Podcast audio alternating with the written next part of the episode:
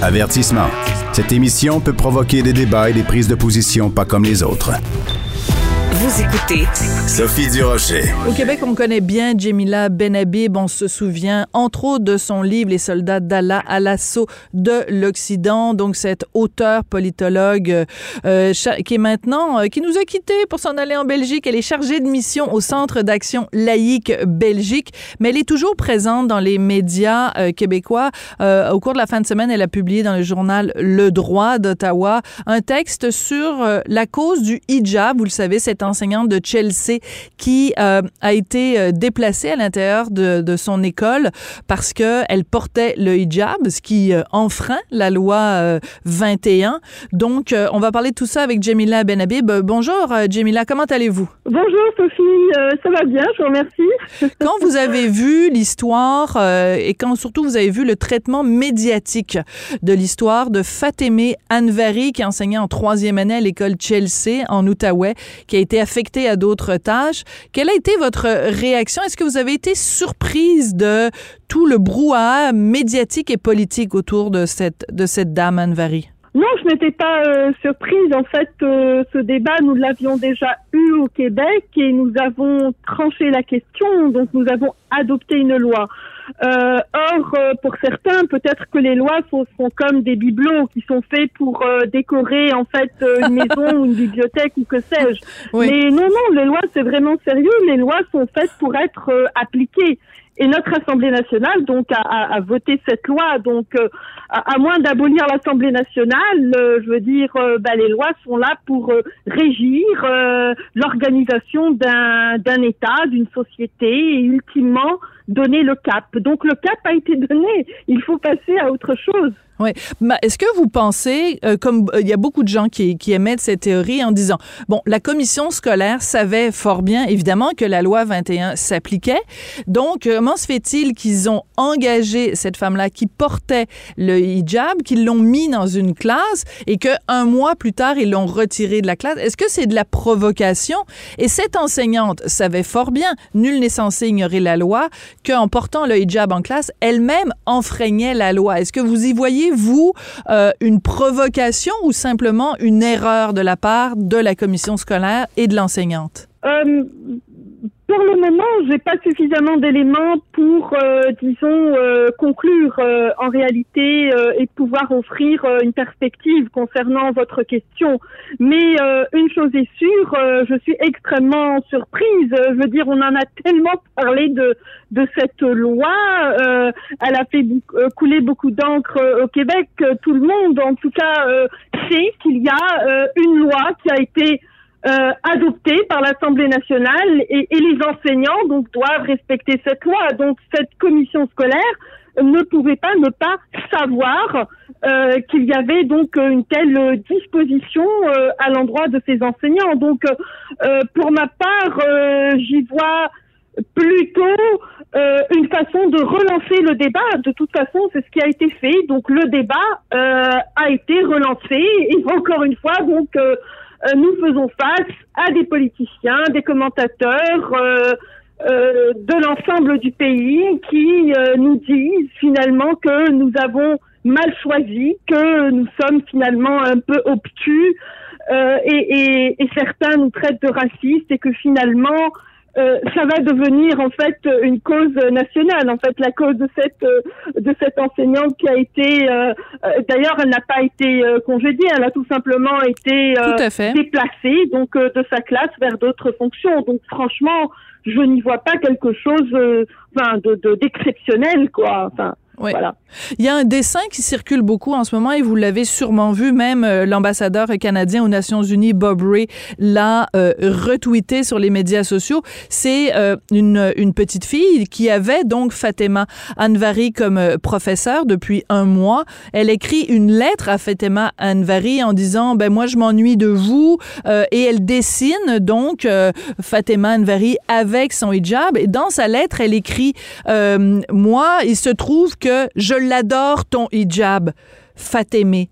Euh, je, trouve ces mots-là extrêmement euh, dérangeants qu'une petite fille en Occident disent à quel point elle adore le hijab.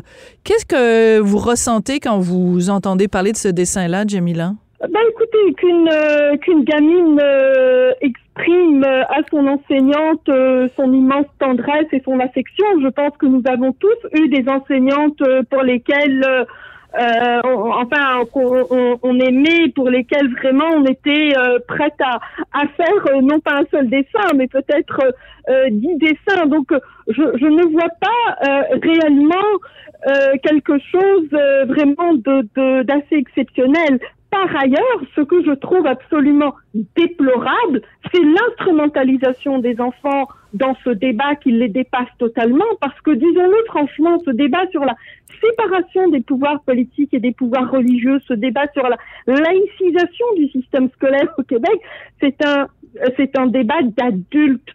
C'est un débat qui est complexe. C'est un débat qui est historique, donc qui ne concerne pas les enfants. Et, le fait de euh, précisément de mettre les enfants à l'abri des confrontations idéologiques, politiques et religieuses, c'est parce qu'on a souhaité mettre les, les enfants à l'abri de ces confrontations intestines que nous avons décidé de laisser les symboles religieux, politiques, philosophiques à l'extérieur de l'école pour que les enfants puissent acquérir des savoirs, des connaissances et puis surtout exercer leur libre arbitre.